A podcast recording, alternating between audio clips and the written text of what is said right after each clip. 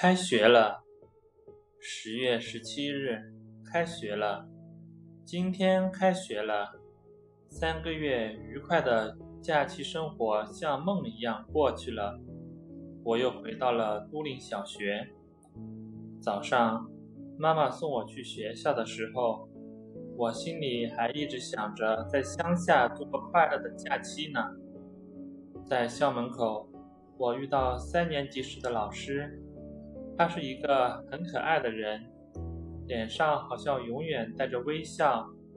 他望着我说：“我们再在一起了，安妮科。”听了这句话，我心里难过极了。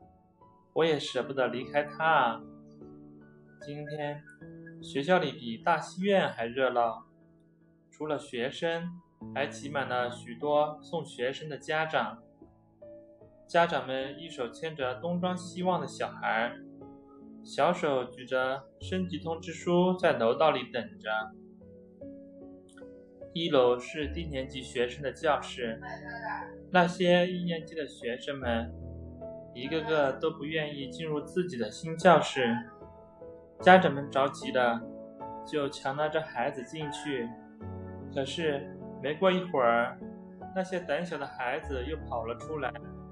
还有的孩子看到爸爸妈妈走了，便哇哇大哭起来。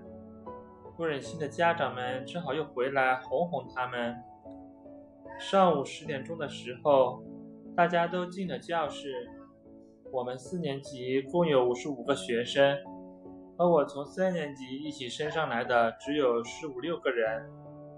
总是考第一名的德罗西也在里边，坐在教室里。我不由自主的又想到了自由自在的暑假生活，对比起来，学校生活就沉闷多了。